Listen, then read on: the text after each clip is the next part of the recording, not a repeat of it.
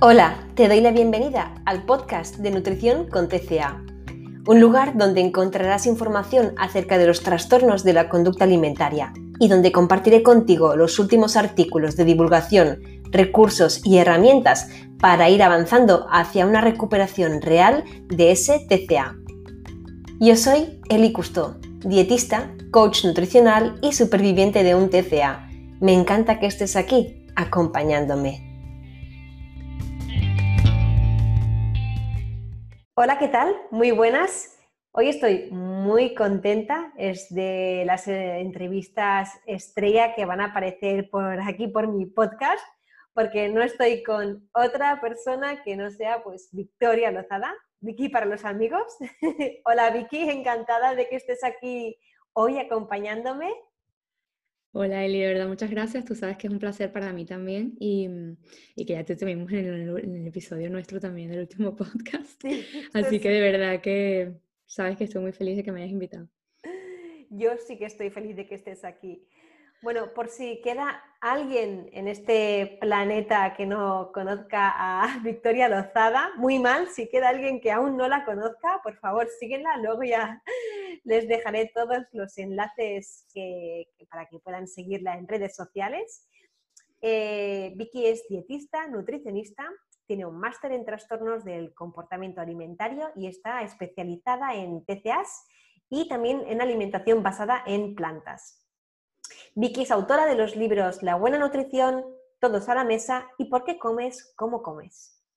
Además de ser fundadora de The Nutrition is the New Black, donde atiende en consultas online, realiza varios cursos en www.estoesnutrición.com, dirigidos estos cursos a estudiantes, pero también pues población general y también profesionales interesados en temas como la alimentación vegetariana, el conocimiento del ciclo menstrual, los TCA, la nutrición deportiva y más cursos que Vicky me parece están por venir, ¿verdad que sí? Sí, justamente, ya vamos a sacar uno pronto, bueno, estamos haciéndolo. Nos tardamos bastante porque son cursos completos, pero ahí vamos. Sin duda. Y bueno, también este, en estosnutrición.com ella está junto a su compañera Steffi, de, la pueden seguir en Instagram por arroba Steffi Activa. Y además también tiene junto a Steffi un podcast maravilloso, ¿verdad, Vicky? Claro, la última entrevista fue muy maravillosa también. fue muy cool la última entrevista. Exacto, se la recomiendo, se la recomiendo escuchar. y bueno, ahora fuera bromas, yo tengo muchas nutris que me, que me escribís, sé que me seguís y me preguntáis muchas veces, Eli, ¿dónde puedo encontrar formación de calidad para hablar de los TCA? Y yo siempre, siempre recomiendo el, el curso que además yo misma lo, lo, cursé y me encantó. En, precisamente en el portal de cursos de, de Vicky y Steffi de Esto es Nutrición tenéis un curso titulado pues Cómo ser Nutri experto en TCA, donde se da un valor incalculable, se da una bibliografía tremenda, un, bueno, es brutal todo el contenido que hay. Nutris, sin duda, de verdad que os recomiendo este curso por la calidad de contenido que ofrece. Qué bella, Eli, de verdad, muchas gracias. Y, y, bueno, al final... subiendo más contenido. Y también, también, estaremos ahí pendiente. Eso. Y además, Vicky, Eres una divulgadora apasionada e incansable, promueves la salud desde, perdón, promueves la alimentación desde la salud y el placer, rompiendo muchos falsos mitos y defendiendo la salud en todas las tallas desde el movimiento HACE. ¿Verdad que sí, Vicky? Justo, sí, es lo que intento.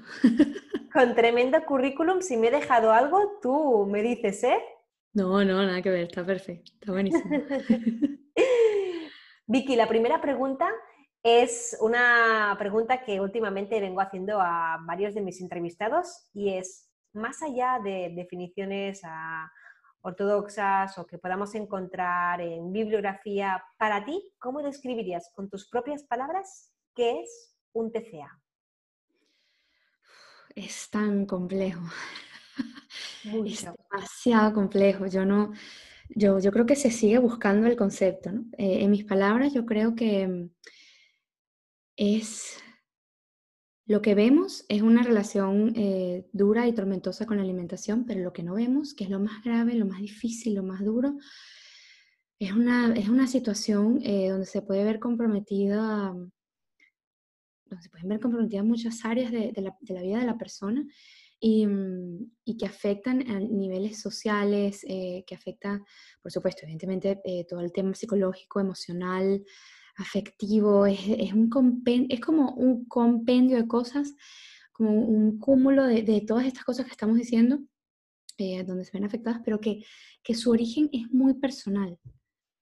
Y, y, y, quizá no hay un punto clave de origen, sino que es una serie de cosas que se van uniendo, eh, más la vulnerabilidad que pueda tener esa persona, más su genética, o sea, bueno, todas estas cosas que luego con, con, convergen en esta situación eh, que se le llama eh, trastorno de conducta alimentaria, pero que es mucho más allá de un trastorno de la conducta alimentaria. O sea, es, es, algo muy complejo y yo creo que es eso, ¿no? Como un combo de, mm, de, de situaciones, de, de, condiciones también que están por ahí, a veces este, que, estaban, que predisponían ¿no? a esa persona a, a, generar esta relación así con su comida, bueno, y con su físico y con su, con su todo, básicamente. Eh, que, que, converge para que se cree eso, ¿no? Esto es verdad que luego pues vamos a ver más situaciones este, donde se pueden crear más fácil, digamos, en la etapa de la adolescencia, luego hay otras cosas y tal, pero bueno, es eso básicamente, pero es que, mira, yo no he encontrado nunca un concepto que me guste mucho, la verdad. Uh -huh, uh -huh. Pero me gusta mucho todo lo que has tocado, creo que es muy importante a la hora de hablar de los TCA, sin duda. Mm. Justo, siguiendo con TCAs, eh, se habla cada vez más, tú lo sabes, en redes sociales de la famosa alimentación intuitiva. Pero en personas que sufren un TCA, ¿hasta qué punto pueden basar sus decisiones alimentarias atendiendo a esta forma de comer, a la intuición? ¿Hasta qué punto tú dirías? Sí, mira, es muy difícil para empezar, yo diría, incluso para cualquier persona, incluso que no tenga un TCA, pero ya en un TCA es bien difícil porque eh, empezar así con la alimentación intuitiva eh, ya genera, es un reto porque nosotros no sabemos comer. O sea, hemos desaprendido comer y luego tenemos que reaprender como si fuéramos bebés. Ahorita tú que estás con el baby led winning debes estar sabiendo como impresionante. Totalmente, impresionante el baby led winning, sí.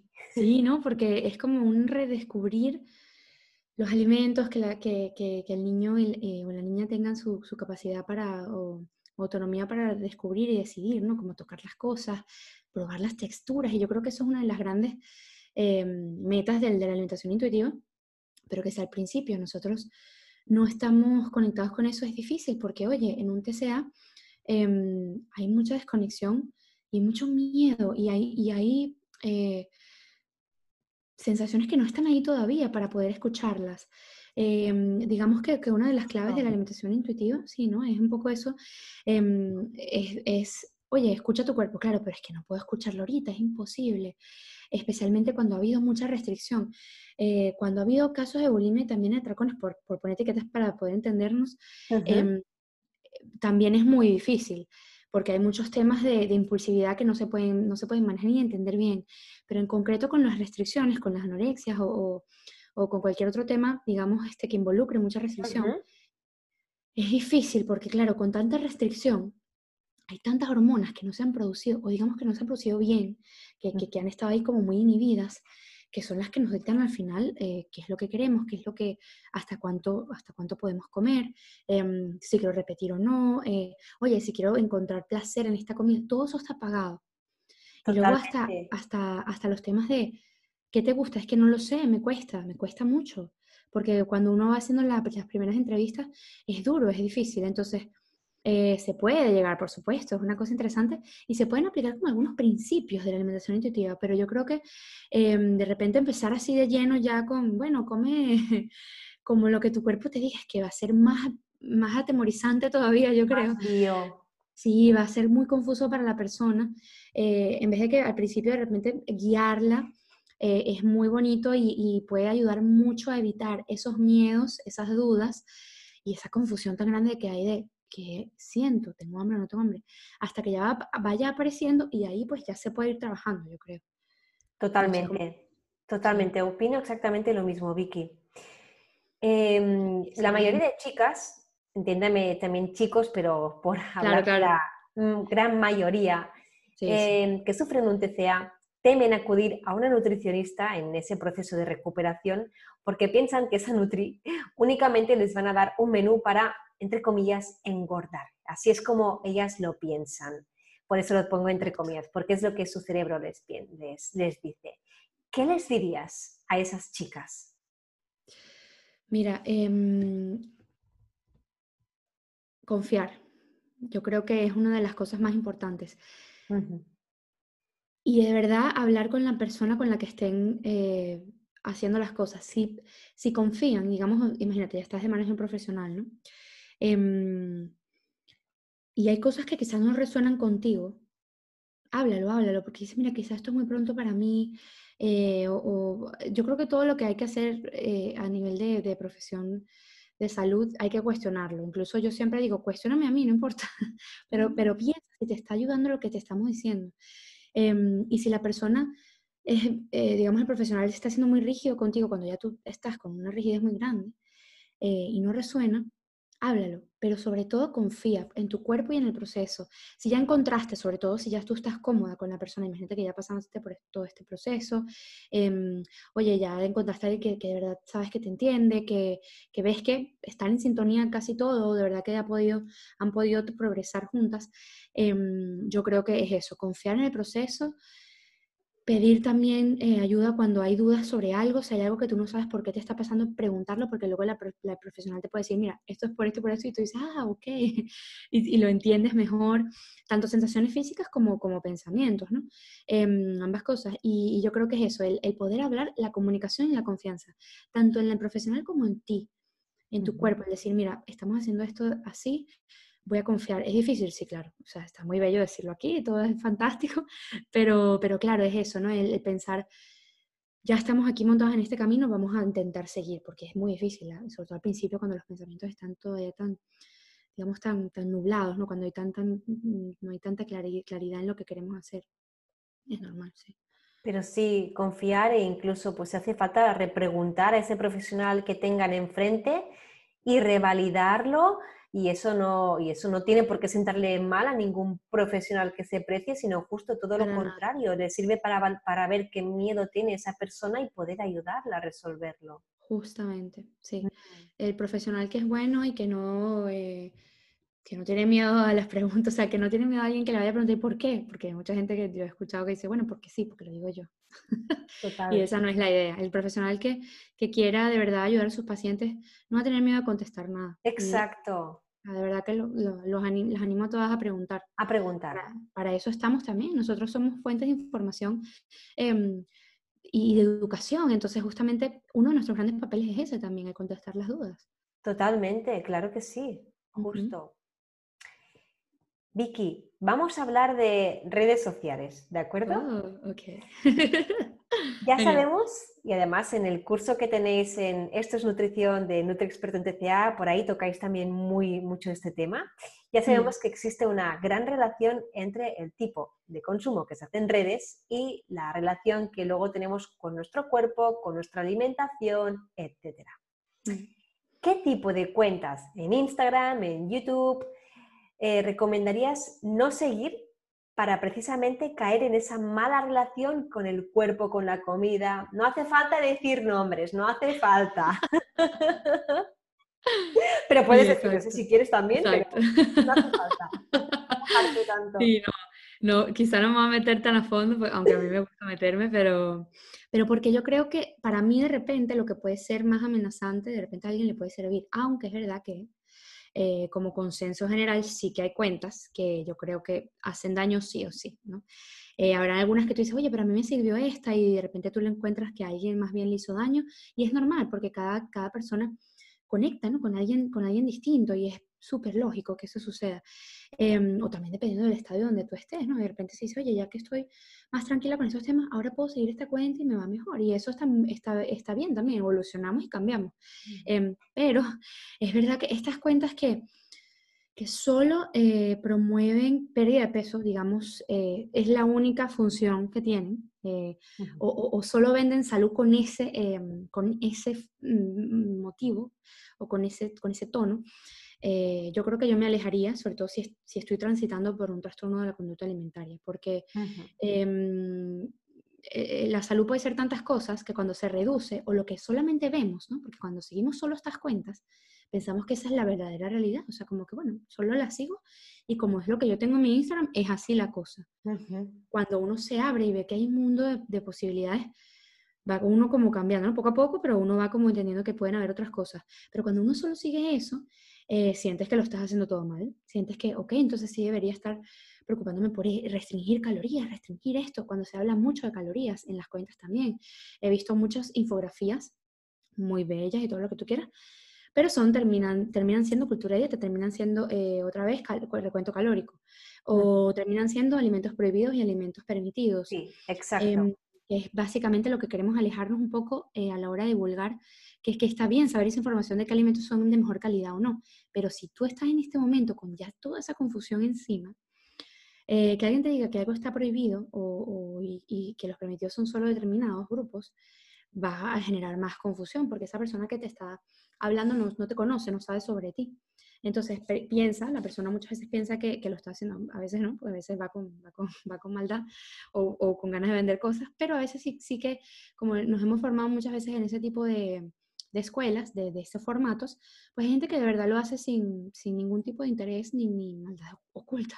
Entonces, este, yo creo que es buscar ese tipo de cosas, sobre todo también cuando hace mucho énfasis en, en progresos corporales, también creo que es interesante evitarlos mientras tanto, porque cuando solo medimos salud o progresos, ¿no? de cambio de hábitos, con un antes y un después, que para mucha gente puede motivar un montón, pero que, que si solo se miden de esa manera, oye, hay tanto que, que puede que, que nosotras trabajamos, eh, por ejemplo, él y yo trabajamos miles de cosas mucho más que, que esas y, y, que son mucho más eh, valiosas y, y, nos dejan saber dónde, dónde hay más progreso que en una sola foto, ¿no? Totalmente. Entonces, eh, ya, em, pues eso, evitar como esas cuentas que, que solo se enfocan en, en, cosas físicas y luego em, ya los clásicos vende humo, es decir, eh, buscar, buscar también profesionales que buscar profesionales, que no sean solamente personas que bajaron de peso un día, que de repente eh, solo decidieron porque les gusta, porque tienen un hobby o lo que sea, compartir, porque a veces no saben bien eh, quién los está leyendo y para una población general puede servir, o como para tener como una idea de, o una noción de las cosas puede servir, pero para una persona con TCA de repente hace una pregunta o empieza a interactuar con ese tipo de cuentas y es bien perjudicial. Entonces, todo eso es importante, saber quién te está contando las cosas. Es muy importante también, vemos, vemos eh, oye, ¿quién, ¿qué estudió esta persona? ¿De dónde se formó? Por lo, menos que, por lo menos que yo sepa que tiene algo de información para yo de verdad hacerle eh, un poco eh, más de atención. Y con todo eso, bueno, hay muchas, hay muchas cosas que uno puede cometer errores con todo eso. Claro. Em, y es eso. Y sobre todo, yo creo, eh, si tú estás viendo que te está generando culpa, miedo o lo que sea, mm, ya que está siendo como un poco difícil para llevar el tema de tu alimentación, por lo menos deja de seguirla por un tiempo y vuelve después si quieres, pero sea lo que sea que esa persona está divulgando, ya te digo, si yo lo que, lo que promuevo en algún punto te genera estrés o ansiedad, deja de seguirme y vuelve, vuelve cuando quieras, porque ahí estaremos siempre y, y, y, seguiremos informando, pero es verdad que no todo el mundo transita por el mismo camino.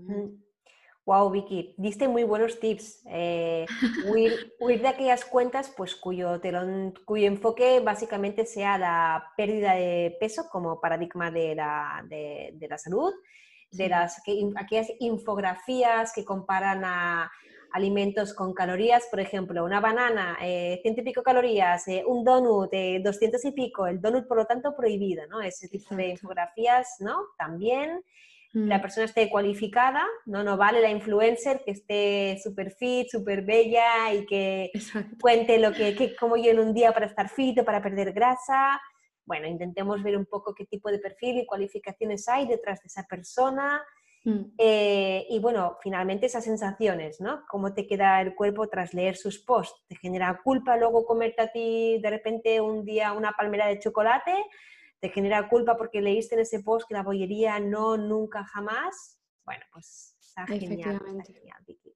Qué bueno, me alegra que te guste. Oye, Vicky, ¿por qué crees que cada año aparece un tipo de dieta de moda? Eh, y otra pregunta más, añadida y seguida, si me permites. ¿Por qué cada vez más se venden no como dietas, sino como estilos de vida? Porque estoy cansada de leer eh, que términos como la dieta keto, el ayuno intermitente, eh, a veces también el, real fooding, por mucho que, no se pretendan únicamente promover como, como, como dietas, lo, sé, y que hay mucha gente pues, que evidentemente le funciona el ayuno, el ayuno, intermitente y me parece fenomenal. Hablamos sobre todo de gente vulnerable a tener una mala relación con la comida, con el cuerpo, casos de TCA, pero es verdad que muchas veces estas cuentas se venden no como dietas, sino como estilos de, ah, de alimentación, ¿no? Pero ¿por qué cada año aparece algo distinto?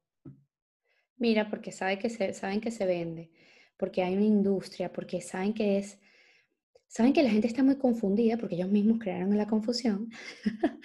Eh, la verdad es que yo estuve investigando sobre el origen de las dietas, porque dije, ¿quién se le ocurrió empezar, no? Y es verdad que era un señor que, mm, que, que, tenía como un cuerpo muy grande, ya es verdad que había engordado mucho, me parece, no tenía nada que ver con nutrición, ese señor pero como que se dio cuenta que quitando ciertas cosas de su alimentación, me parece que, que, el que empezó esto, no me acuerdo el nombre del señor, pero hizo un libro al respecto, claro, siempre la gente que baja peso creo que tiene que escribir al respecto. Em, pero este señor entonces hizo, después yo te paso si quieres el, el, libro, para que lo puedas poner por ahí si quieres. Sí, em, no me acuerdo cómo se llama, pero el tipo como que se quitó azúcar, se quitó como que mantequilla, algunas cosas en concreto. Entonces adelgazó, claro, porque restringes, quitas algunas cosas y bajas de peso. Em, y entonces como fue famoso, por ahí empezaron las cosas, bueno, dicen que desde hace mucho, mucho más tiempo, pero como que fue la primera persona que verdaderamente lo, documentó. ¿De qué año hablamos? De 1830 y algo, sí. Hace mucho, hace mucho, sí. Em, y claro, a partir de ahí, como, como ven que, que la gente le gusta eh, que le digas lo que tiene que hacer. Porque como con la gente estamos tan confundidos, y especialmente ahorita, eh, estamos con, bombardeados de tanta información, que alguien que me diga, haz esto, esto y lo otro, digo, sí, dale, está bien. O sea, no, no, no quiero pensar más porque de verdad que he hecho tantas dietas y en general hay tanta información contradictoria y veo que hay una persona que le funciona esto y otra lo otro, que yo ya quiero que me digas lo que quiero, lo que tengo que hacer. Em, que por algún momento está bien, ya dijimos, ¿no? En algún punto, oye, también está bien tener una guía, pero hasta determinado momento, porque lo que las dietas hacen es que, ajá, no te sueltan de la mano nunca. Entonces no estás nunca preparado para enfrentarte al mundo real, para vivir una vida sin restricciones, porque cuando se acaban esas restricciones, ¿qué vas a hacer? ¿Cómo te mantienes? ¿Qué, qué, qué, es de tu vida? Cuando, porque eso no lo vas a poder mantener para toda tu vida, esas restricciones locas que, y, más locas ahora, porque ese señor de repente se quitó algunas cosas que, que, son, que son a veces está bueno, está bien, unos ultraprocesados, ok, pero, pero cuando tú, tú eliminas grupos enteros de alimentos, es imposible que eso lo mantengas para todo el resto de tu vida. Entonces, eh, ¿cómo hacemos ahí después? Entonces, claro, eh, saben que, que, la gente necesita esto y como ven que ha habido tanto éxito de este, con este modelo de negocio y sobre todo estos modelos em, llevan a alguien que es famoso o que de repente implique como alguien que tiene confianza, es decir, alguien que tú dices, ah, mira, si esta persona la hizo, la, la, más reciente que yo puedo pensar es la de Adele, Em, que la gente la vio y dijo, wow, no, si Adele hizo esto, yo también, y Adele es lo máximo y la amo, y ya, y fíjate, bueno, ya salió otra dieta. Entonces, este, es, la, se aprovechan, se aprovechan de eso y saben que es rentable, porque existe una gran industria de la cultura de dieta que, que, te vende productos light, que te vende em, em, retos de peso, retos de bajar de peso, te vende asesorías, te vende eh, ejercicios, te vende eh, fajas, te vende pastillas, te vende todo. Te, lo, tienen, te lo tienen todo. Entonces, si sabes. Ya, no solo, ya no solo light, lo light, mira, de los 90, pero es que yo encuentro muchos productos, a veces estoy comprando por internet y eh, productos paleo, productos keto, claro, se aprovechan. ingredientes reales. Entonces, claro, eso sí, ¿eh? eso, sí, es increíble. Y cuando tú le pones un nombre a una cosa y la vendes con esos, con esos paradigmas, ¿no? con esas formas de, de mm, haces estas cinco cosas y ya estás listo, entonces la gente lo, lo compra, porque, porque además decirte, bueno, cuida tu alimentación, muévete como quieras, este, aceite, todo eso es muy aburrido, eso no es nada sexy, eso no vende. Entonces la gente se va por la otra, por la, por la actriz no sé qué, o por la gente que está con, los, con la tableta en el Instagram, que es lo que visualmente atrae mucho, especialmente me refiero en esta época donde vivimos, y, mm, y sobre todo mujeres eh, jóvenes, que, que, son las que más entran también además, especialmente ahorita por ejemplo en el TikTok, que es una, que es una red social de, de puros adolescentes básicamente. Sí. Em, allí, pues, claro, tú me vendes una muchacha que tiene una tableta, que se ve bella y toda la cosa, y digo, dámelo de ella, porque estoy en plena adolescencia, todo está cambiando en mi cuerpo, no entiendo nada, odio todo, mira, o sea, perfecto. Entonces ellos saben, ellos saben eso. Em, y luego, la segunda pregunta, ¿cuál era? ah, no, no, justamente ya lo ligaste perfecto, porque... Ah, perfecto. Sí, no, no, contestaste, contestaste las dos, ¿eh, Vicky? Ah, listo, genial. Es porque yo me puedo extender, entonces lo hice, lo logré. Perfecto, perfecto. No, justo, tocaste, tocaste los dos puntos eh, total, totalmente. Es una visión súper súper buena de por qué, pues de repente muchas veces, eh, por qué teníamos que seguir unas dietas o unos estilos de, vida y por qué al, punto de que ya casi no sabemos ni comer. Así que lo explicaste de maravilla. Qué bueno, me alegra. Oye, Vicky, volvemos a los trastornos de la conducta alimentaria y me gustaría que explicaras un poco qué estrategias darías a una persona que se está recuperando de un TCA para volver a reconectar con sus señales de apetito y saciedad. Justo antes al, al, al, inicio de la entrevista hablábamos de por qué la alimentación intuitiva a veces no puede ser la apuesta del modelo alimentario para alguien que está tan desconectada de esas señales propias, de esa apetencia. ¿Qué estrategias le darías a esa persona? Ok. La primera es comer, por, por, más simple que parezca, porque eh, a veces dices, ah, pero ¿qué hago? ¿Qué estimulo? ¿Cómo lo estimulo? Y, mm, y es comiendo, comiendo más, especialmente si venimos de una restricción. Eh, o sea, si, si, si, comemos y llegamos a, a, las necesidades que de verdad nuestro cuerpo requería para poder producir ciertas cosas incluso, oye, ahí podemos empezar a promover. Porque también además, ya no solo por eso, y si había restricción o no, sino que también a la hora de ir probando, comiendo más cosas, este, experimentando con, con, diferentes preparaciones, eh, observando ¿no? el, tema de la alimentación intuitiva y de la alimentación consciente y del mindful eating, todas estas cosas, la atención plena, también nos llama básicamente todo eh, a tener más conciencia.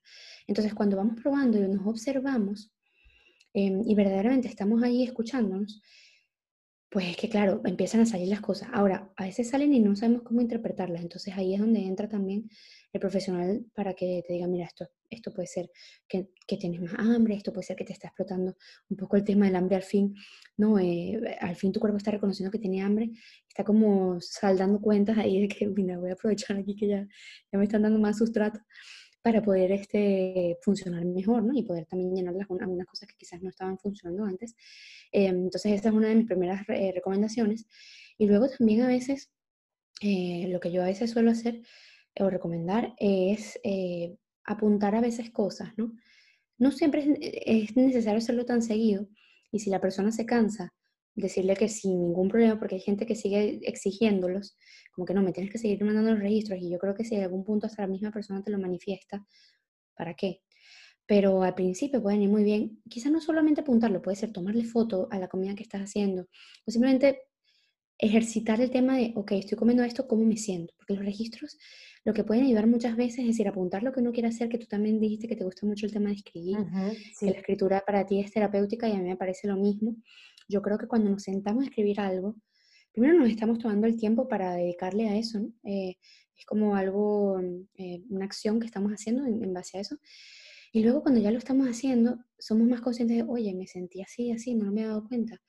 Eh, o, mira, mm, ya que lo estoy escribiendo, voy a ponerme un poco más de énfasis en cómo me siento y, y, lo, y lo veo de otra forma. Y luego también, para luego más adelante, revisarlo y decir, hey, pero si, si llevo todo este tiempo sintiéndome así eh, o haciendo esto de determinada manera, mira los, los, pasos que hemos dado, porque a veces cuando uno va avanzando no se da cuenta de todo lo que uno ha hecho. Este, y uno quiere más y ya quiere mejorar y ya quiere, uno está muy motivado también cuando ya uno quiere dar ese paso. ¿no?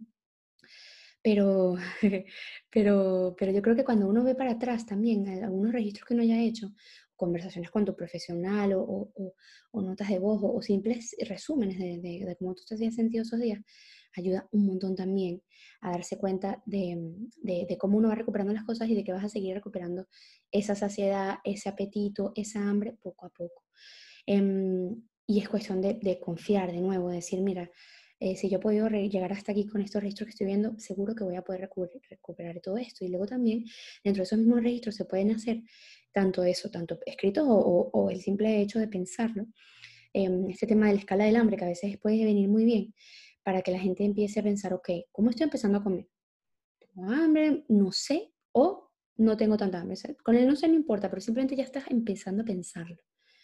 Estás como dando pie a que tu cuerpo entienda o tu mente también eh, vea dónde estamos saliendo. Entonces, el durante, pues bueno, estamos comiendo, disfrutamos lo que sea, y luego ya después eh, puedes decir también, oye, mira, terminé bien, o mira, terminé con miedo porque no sabía si comer más, pero no estoy llena todavía, pero, o no sé si estoy llena.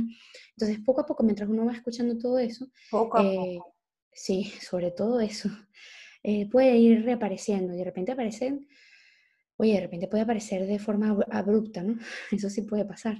Entonces también es bueno que la persona lo sepa, que ustedes sepan, las que nos están escuchando, que esto puede suceder, em, pero que es una parte otra vez del proceso. Nada de lo que nos está pasando es anómalo ni, ni es nuestro cuerpo en contra de nosotras, es simplemente parte de, la recuperación de, de, nuestra, de todo lo que tengamos que recuperar, en este caso. Totalmente. Mucho, mucho, estarás de acuerdo, mucha autocompasión. Sin duda. Claro. 100%. La autocompasión yo creo que es una de las cosas que más hay que cultivar. Pero es que está buenísimo, ¿cómo lo resumiste? Primero, lo de comer, comer suficiente, por supuesto, y exponerse, eh, experimentar, atreverse a, ah, si de repente siempre únicamente merendaste manzanas y no te permitías más nunca nada, es normal que de repente no sepas qué apetece, en qué cantidad, si empiezas a experimentar con nuevas meriendas, bueno, irás viendo cuáles te gustan, cuáles no, y eso ya irá abriendo poquito a poquito a revisar pues señales de hambre, saciedad y los registros del, modo en que tú los has descrito, que no es del modo en que otras Nutris o otros profesionales del sector pautan esos registros, sino del modo que lo has dicho, ayuda mucho a darse cuenta. De repente incluso es positivo, ¿no? Ay, ayer pues merendé plátano, nueces y chocolate porque me di cuenta que me apetecía el chocolate. Eso es buenísimo. Eso es Total. Eso es una maravilla cuando eso pasa. y, eso, ¿no? Seguir fomentándolo. Sí, yo creo que puede ser un buen recurso. Estoy de acuerdo, Vicky. Seguimos con el tema de, de TCAs y también redes sociales. en muchas cuentas de, de, Instagram y evidentemente pues también YouTube, blogs, etcétera, ya sabes que se, demoniza el ultraprocesado porque se critica pues eh, comer bollerías, se critica la madre que da galletas a su hijo, etc. Mm. Es decir, ese es un extremo. Exacto. Y luego tenemos pues cuentas eh, pro recovery de, de TCAs, recovery pues, de bulimia, de anorexia, donde a veces no se demoniza el ultraprocesado, sino que se demoniza pues una persona que muestra en su propio proceso de recuperación un plato de verdura y se le dice, no, eso es restricción, mal, deberías de meterle más salsa. Yo incluso un día subí por stories gofres y me dijeron, ay, hace falta más chocolate, que si no es restricción. ¿Qué? ¿En serio? me pasó, sí. Ya ves, qué difícil. Tenemos esos dos extremos, ¿verdad? en, En, unas cuentas pues se alaba tener también a veces un cuerpo fit, delgado. En las otras cuentas, en las Pro Recovery, si tienes un cuerpo delgado es que no estás recuperada. Entonces, Vicky, ¿por qué hay siempre, a tu parecer, esos extremos? Es una pregunta compleja, ¿eh? Yo lo sé. Sí, es compleja, pero, y bueno, y muy real porque es tal cual y con las redes sociales se evidencia más todavía ese pensamiento. Y yo creo que somos muy, somos así, somos de pensamiento dicotómico. Somos todo o nada, blanco o negro. O sea, si, no es, si ya no es eh, recovery, entonces ya es que ya está. O sea, es como lo llevamos todos a los extremos, es verdad, eso es así. Em, y por eso también, ven, también las, se venden también las dietas, porque las dietas también son de eso. Eh, las dietas también nos tienen o bueno o malo. No hay gris, ¿no? O permitido o no permitido, o apto o no apto, o, o, mm, o hacemos todo perfecto o ya, eh, ya te saliste de ahí y no podemos ni entender el tema de que puede ser parte de tu proceso, pero no, es como ya te saliste. Entonces, ese tema del pensamiento dicotómico es muy del ser humano. Vivimos allí entre ese blanco y negro em, y es muy difícil entender que pueden haber una escala de, bueno, una escala de miles de cosas allá adentro. O sea, eso es infinito, porque hay cada persona tiene su lugar. Eh, si a ti te apetecía comerte ese, ese gofre que tú dijiste con, con ese, esa cantidad de chocolate, ¿Qué sabe la, persona que te está viendo? ¿Qué fue el resto de la comida que tú comiste? O si comiste, o si qué hiciste, o si a saber. Entonces es el jugar con esa misma, con esa misma, con ese mismo, con esa misma visión del blanco negro. Es como, bueno, si no tienes suficiente chocolate, entonces ya no es recovery. Exacto. Es como, es como, wow, pero ¿por qué? Entonces, este, yo entiendo, yo entiendo que es difícil porque somos también seres de, de, etiquetas. Entonces, cuando hay algo que no, como que no está allí tan bien etiquetado, ya no lo podemos entender. Entonces, es difícil, es difícil romper eso, pero es básicamente por eso, porque somos personas de polos. Entonces, el ir poco a poco moviéndose, moviéndonos a los grises es un trabajo difícil este, con uno mismo también, porque con uno mismo también uno es así con casi todo. O tengo todo ordenado o tengo todo desordenado. Entonces es como así con casi todo. Pero cuando uno se da cuenta, este, y bueno, más en algunas áreas que otras también, ¿verdad? Pero cuando uno se da cuenta que de repente las cosas son así, pues uno empieza a ver que hay más posibilidades de vivir la vida. Totalmente. Yo creo que eso es lo que hay que practicar y trabajar. Sí, sí, es que ah, llevo media hora asintiendo con la cabeza porque no me, pueden, porque no me podéis ver, pero me paso toda la entrevista haciendo a Vicky con la cabeza. Sí, sí, yo lo veo igual. Claro, es que tú lo habrás experimentado. O todo nada. Es así. Totalmente. Es difícil, entonces es por eso que, las dietas se venden también y por eso que hay esos tantos extremos. Mm, total. Oye, y siguiendo con extremismos. Eh, durante la pandemia del COVID, yo creo que hubo una tremenda fobia a subir de, peso, porque en Instagram y en otras redes sociales surgieron miles de cuentas que promocionaban la necesidad de ejercitarse en casa, de comer sano, de que no tengas antojos, de que, hola, hay un COVID, hay mortalidad alta y este contexto de pandemia, pero tú tienes que preocuparte de no ser sedentaria, comer más sano que nunca, no tener antojos, no tener hambre emocional. ¿Qué es esto de meterte en la cocina, hacer bizcochos en pandemia? No, si, quieres hacértelos como mucho que sean fit. Y de verdad que salieron un montón de cuentas. Entonces, sí. Total, y de hiperproductividad también, de cosas También, justo, justo. Oye, cuéntame, no, no estaba planteado, pero cuéntame porque es que estoy súper de acuerdo contigo. Es muy loco cuando, cuando empezó todo, eh, que ya Italia tenía, cuando empezó todo en España me refiero, ¿no? Porque cada quien todavía no han terminado ni siquiera, pero este, en España ya, ya habíamos visto cómo en Italia se, se hacían las cosas. Y ahí ya esa gente tenía por lo menos mínimo dos o tres semanas más de cuarentena que nosotros.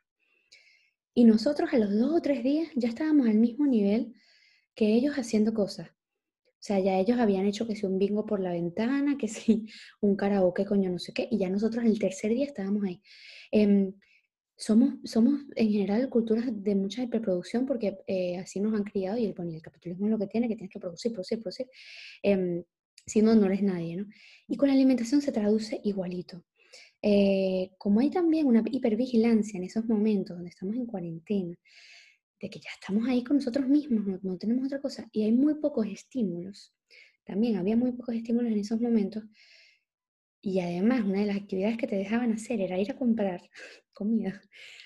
Todo, si ya la, mente de una persona que tiene TCA, vamos a suponer en estos casos, su vida rodea pura, pura comida, o sea, su, su mentalidad es pura comida, eh, para bien o para mal. Imagínate en una, en una cuarentena, eh, es mm. mucho peor, es, mucho, es muy difícil.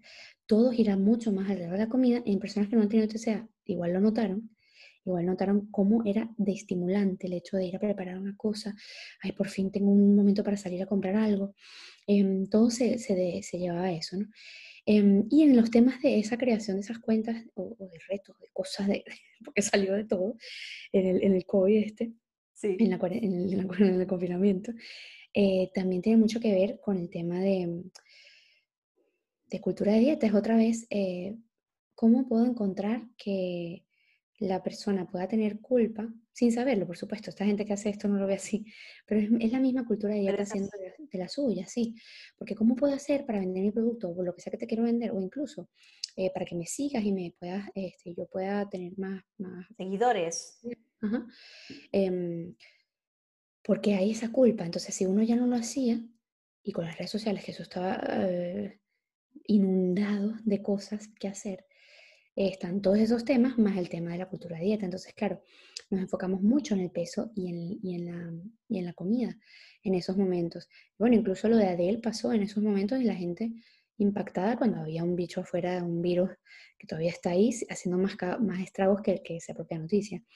Entonces eh, nos deja ver la, la, lo arraigada que está la cultura de dieta dentro de nuestra, de nuestra sociedad, de, dentro de cómo durante una pandemia mundial todavía el peso y la, la alimentación eh, era culpa, era si no haces esto, eh, no estás aprovechando la, la cuarentena, eh, si no estás haciendo esto, ¿cuándo lo vas a hacer? ¿O cómo te vas a dejar ir en la cuarentena?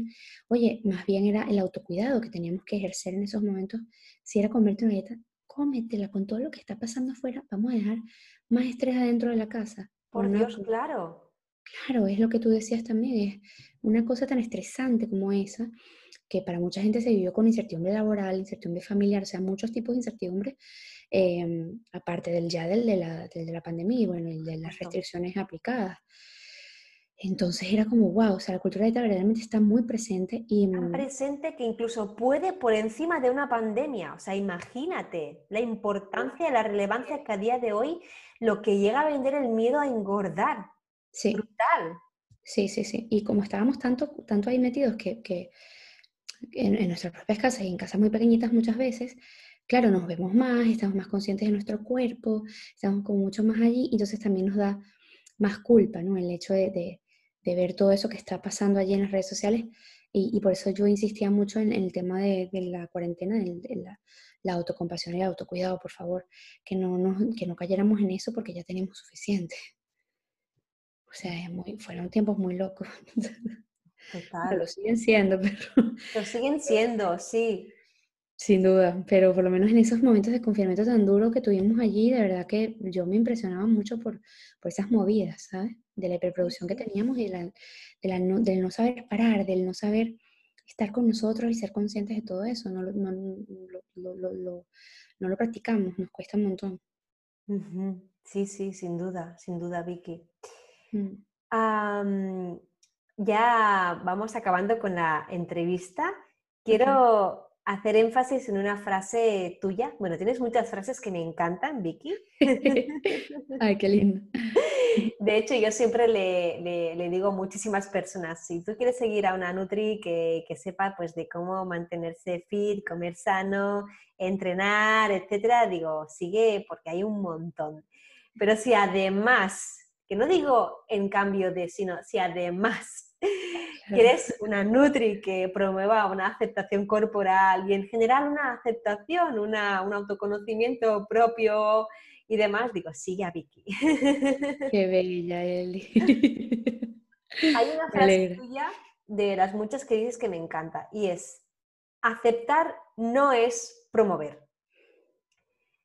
Cuéntanos, eh, porque yo lo sé, pero quizá hay gente que me está escuchando y no lo sabe, ¿en qué mm. casos, en qué comentarios de ciertos posts te ves obligada a repetir esa frase una vez más? Ahora como estoy así candela con estos temas, casi todos, pero es porque cuando, sí, ahorita ya de verdad, sí, porque de verdad que me llegan mucho estos temas y quiero hablarlo lo más posible. Em, entonces, mira, cuando es sobre todo cuando, cuando imagínate que pongo una imagen de alguien que tiene un cuerpo grande. Imagínate, ¿no? y, yo digo, ¿no? El tema de aceptación. La gente, ¿cómo puede ser que estés promoviendo la obesidad así, ¿no? Con esa palabra ya de una vez.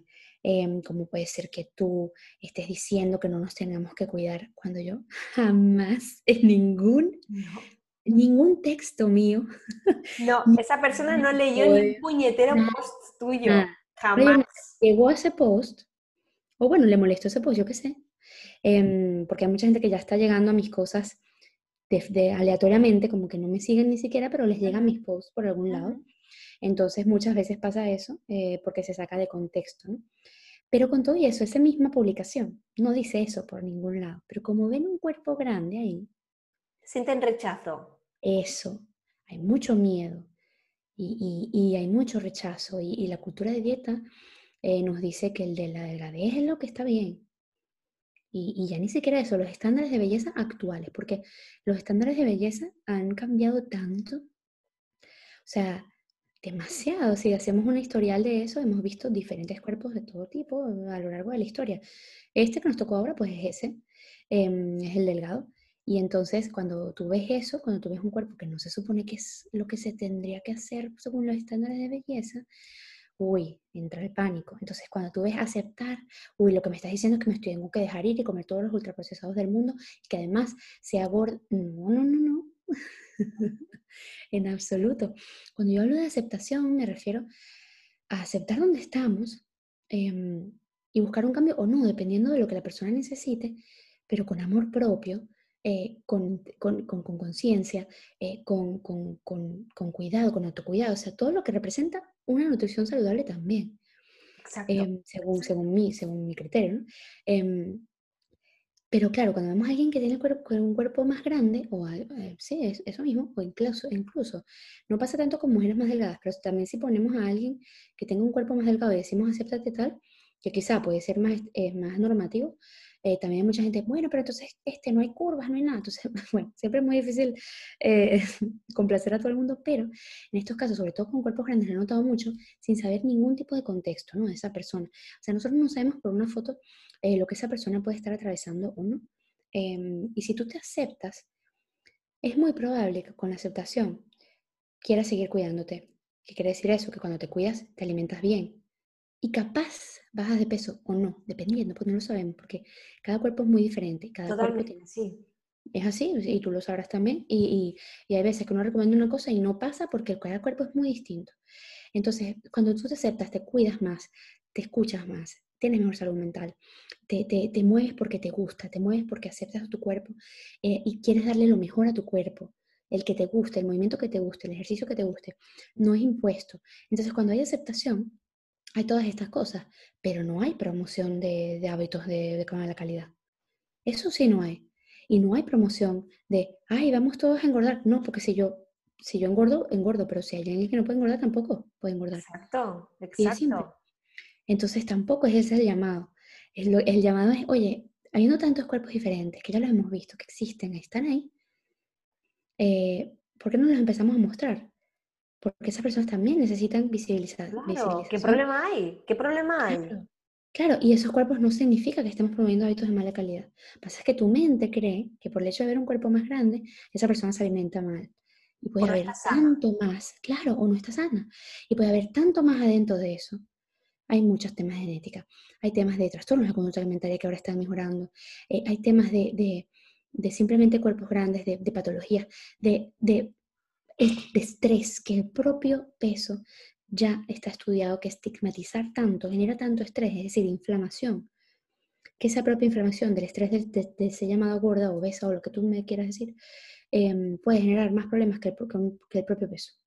me, parece, muy fuerte eso.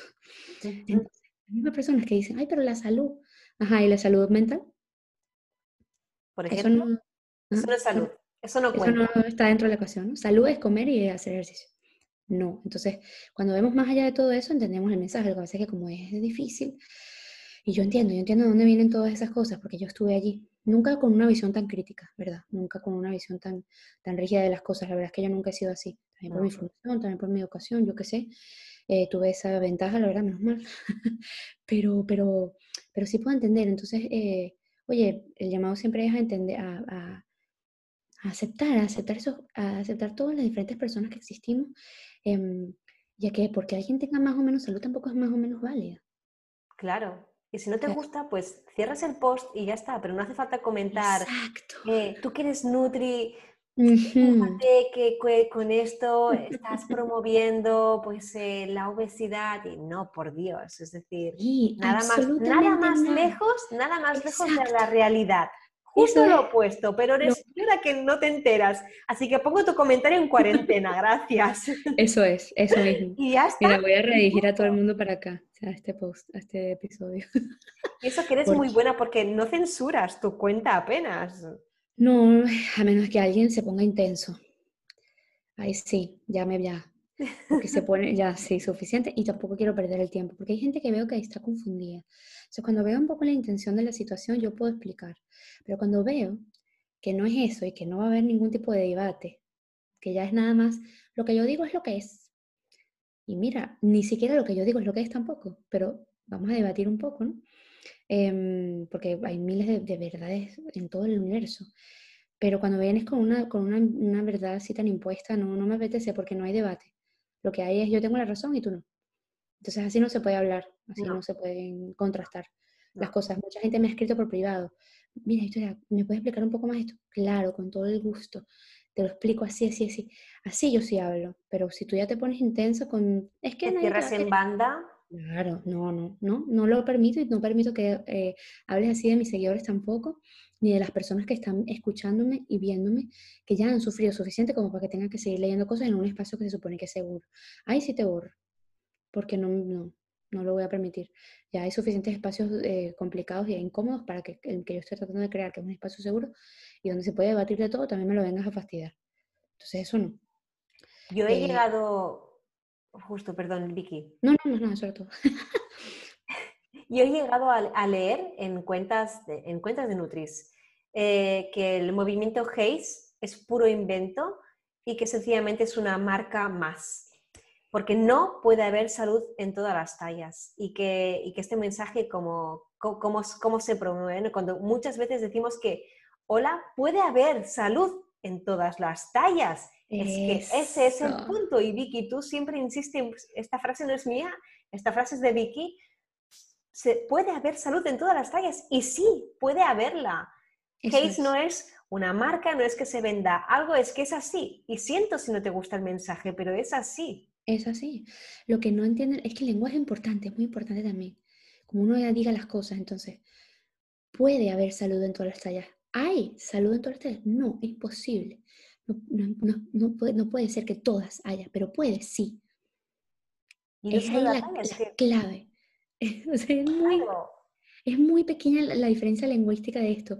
Y es, como una, pequeña barrera, pero porque hay mujeres que, que pueden estar muy delgadas y necesitan ayuda también pueden haber mujeres que, que, tengan un peso muy alto y que estén buscando más salud porque se sienten incómodas, porque sienten que ya tienen un problema de salud, pues también, por supuesto, hay tantas, o una persona normopeso, digamos entre comillas, que también está mal de, salud. También, claro. Entonces, ¿puede haber salud en todas las tallas? Sí, la hay, no, es imposible, no, existe tal cosa.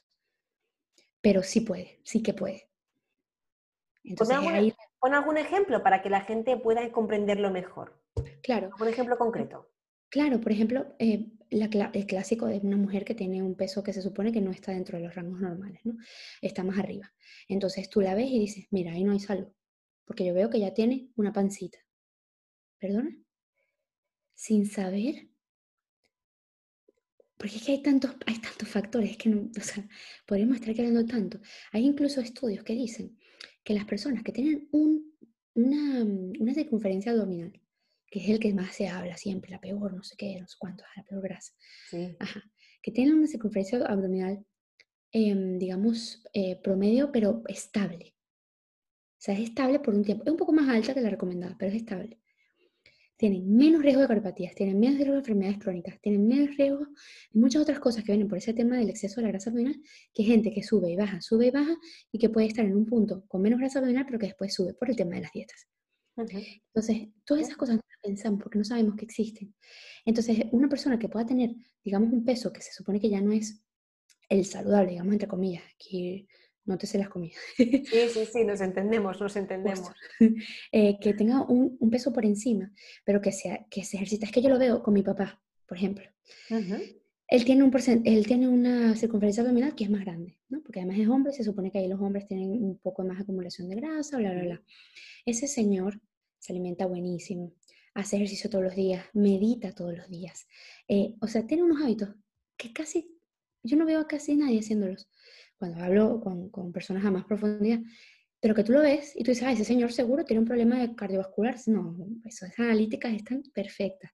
Y eso es lo que no vemos. Y lo mismo cuando estamos al revés. O sea, hay chicas súper delgadas em, y la gente le dice, parece una calavera, deberías engordar, no sé cuánto. Pero ¿qué sabes tú? Esa chica más bien hasta quizá tenga complejos por eso y, está muy bien de salud. Como también hay muchas delgadas. Eh, tenía una amiga de la universidad, una nutricionista, ella siempre me deja contar eso, este, que ella es muy delgada, tiene contextura delgada eh, y analítica y le salió colesterol por las nubes. Bueno, o sea, heavy. Entonces, por el hecho de que ya la vemos delgada, ¿sabemos su salud? Tampoco. Es, es, es, muy imposible. Entonces, ¿puede haber salud en todas las tallas? Sí. Las hay. No. Por ejemplo, mi amiga en ese momento que, tenía una, eh, que, que, estaba delgada y tenía esa talla, no, no tenía salud porque estaba mal de, con estos temas. Y después regularon y después mejoraron su alimentación. Después hizo más ejercicio. También resulta que era algo genético que pudo mejorar con ciertas cosas y que todavía sigue saliendo un poco alto, pero está bien. Entonces, en ese, en ese caso, claro que ahora ya tiene la misma talla, pero ahora tiene más salud.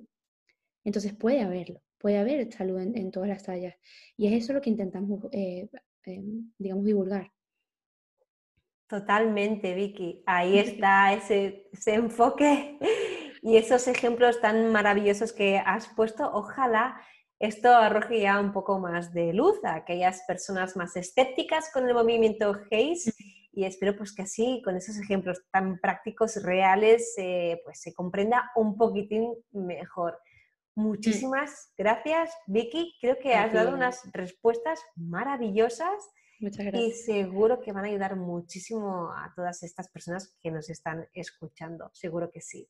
Muchas gracias, Eli, de verdad, por tenerme aquí, por, por hablar de esto así, por haberte animado también a abrirte un podcast y hablar de, de tu experiencia en Instagram. Yo creo que es muy valioso y muy importante. Y bueno, por ahí nos seguiremos viendo y ya, de verdad, gracias a los que nos están escuchando también. Espera, espera, Vicky, tú ya te despides, pero me faltan ah. esas preguntas random que están de moda en todos los podcasts y a mí me encanta escuchar. Porque siempre me permiten conocer un poquitín más la persona que claro. así que... Me encanta, me encanta. Son muy fáciles, no son muy intrusivas, de verdad que no.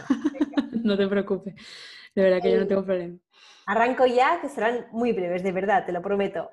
Sin problema. Plato estrella que a ti te encante de tu tierra. La arepa.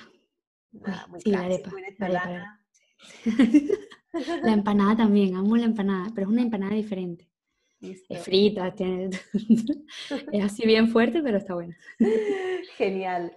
Una youtuber que siguieras hace cinco años y una youtuber que sigas ahora actualmente. Ok, youtuber que seguía hace cinco años ah. era una que se maquillaba y que hacía. Eh, ahorita me gusta, pero ya me da un poco igual. Se llama Yuya. Ah, Yuya, sí. la muy famosa. de Yuya. justo, justo, justo. Siempre la seguía y me encantaba. Este, y ahora sigo a una que se llama, bueno, dos que la sigo mucho las dos. Una que se llama Gentle Whisperer, que es la de, mm, ella hace uh, ASMR, que es ASMR, que es respuesta meridianal sensorial, no me acuerdo muy bien cómo es la cosa, este, que hace como estas cosas de que tiene el micrófono y entonces pone unos ruiditos y no sé qué. Eso es lo que me encanta porque me relaja un montón. Y luego eh, Yoga with Adrián, que me gusta mucho como ella hace el yoga también, me parece bien simpática. Entonces, eso. Qué bueno, qué bueno. Género favorito de cine, de películas, género favorito. Ciencia ficción. Ah. Sí, es muy friki. Lo sé por la entrevista que tuvimos, compartimos por ahí varias series en común. Tú también, exactamente. No te salvas. Total. Si tienes que escoger una, categoría de restaurante, un tipo de restaurante, ¿cuál sería? Libanés. Mm, ¡Oh! Coincidimos, me encanta. Es divina, es que es increíble esta comida. Sí. Es, que en general la comida árabe es... Sí. Toda la comida de, de, ese lado me encanta. Todas, pero la libanesa, pasa que en mi, ciudad, donde yo crecí, había, hay mucho petróleo, entonces hay muchas personas llegando para allá em, que son árabes, sirias y libanesas. Y la comida típica de mi zona, donde yo crecí, es la libanesa. ¡Anda! Fíjate. aparte de la venezolana y todo eso, que también la comemos, pero ahí hay una comida libanesa increíble. Y a mí me fascina, es mi cosa favorita. Mm. ¿El viaje más chulo y bonito que has hecho en tu vida? Yo creo que el último que fue el del crucero que hice, que pasamos desde Barcelona hasta Brasil. ¡Wow! Increíble. ¡Pronto! Sí. Muy oh loco porque, porque fue muchos días, claro, en un barco.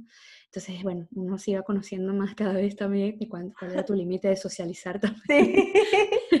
Como que ya no puedo. Yo varias veces me tuve que retirar. Así. Miren, espérenme aquí que yo necesito ir un momentico a tomar aire. Esto es demasiado. es demasiado porque estás mucho tiempo ahí. Em, y luego por, por la diversidad de, de, de, cosas que vimos, ¿no? O sea, empezamos en Barcelona, fuimos a Gibraltar también, eh, Tenerife, y luego ya bajamos hasta Cabo Verde que otras cosas completamente. Y luego llegas hasta Brasil, que también es otra cosa. Entonces fue como muy diverso, muy, muy rápido, fue casi como eh, una inyección así de cosas diferentes, pero me gustó mucho. Qué bueno. muy bonito. Venga, va, dos más y ya está. Sí. Eres, eres de esas personas que cuando comienza un libro, aunque no le guste, tienes que terminarlo sí o sí. Sí. Sí, eres de esas. Es que no puedo no terminarlo. Tengo que saber. Es verdad que alguna vez habría dejado uno que era muy denso, quizás. Eh, pero no me acuerdo ni siquiera. O sea, yo creo que muy pocas veces o, contadas con las manos. Con las series puede ser que sí lo haga más. Con una sola lo hice, con Walking Dead. ¡Ah! justo con The Walking Dead. No pude porque me, Sí, y mira que me encantaban, las tres primeras me gustaron mucho, eh, pero después eh, como que me, le agarré rabia a algunos personajes y cuando veía la serie me daba rabia, entonces ya no era normal, o sea, ya no era saludable ver esa serie porque la pasaba mal, justo. Y, y, con, y con los libros yo creo que no, que no, conozco ni siquiera uno que... Con, con las series te puedo decir esa, pero con los, con los libros no puedo. Ajá, ajá. Mm. ¿Y cuál, cuál era tu asignatura favorita de, no, hasta, no de la universidad, sino hasta la universidad, ¿cuál era tu asignatura favorita? Ok, eh, me gustaba mucho Historia Universal. Mm. Me, encantaba. Y mira que yo ahorita no veo nada de... Mm, de no, leo, no leo historia ni nada por el estilo. A veces leo historia de la humanidad y tal, cosas así. Pero me, ahorita voy más por la filosofía. Pero me encantaba Historia Universal. Creo que también por la profesora, que era muy buena. Yo creo que era por eso. Yo creo que sí, y biología me fascinaba también, era como muy interesante para mí. Esas dos, yo diría. Qué bueno, qué bueno. pues muy bien, Vicky. Ahora sí, ahora sí ya te dejo liberada.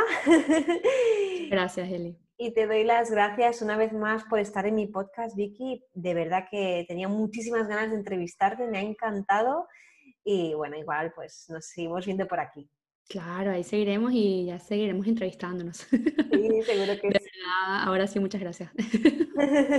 Un abrazo enorme, Bella. Chaito. Chao.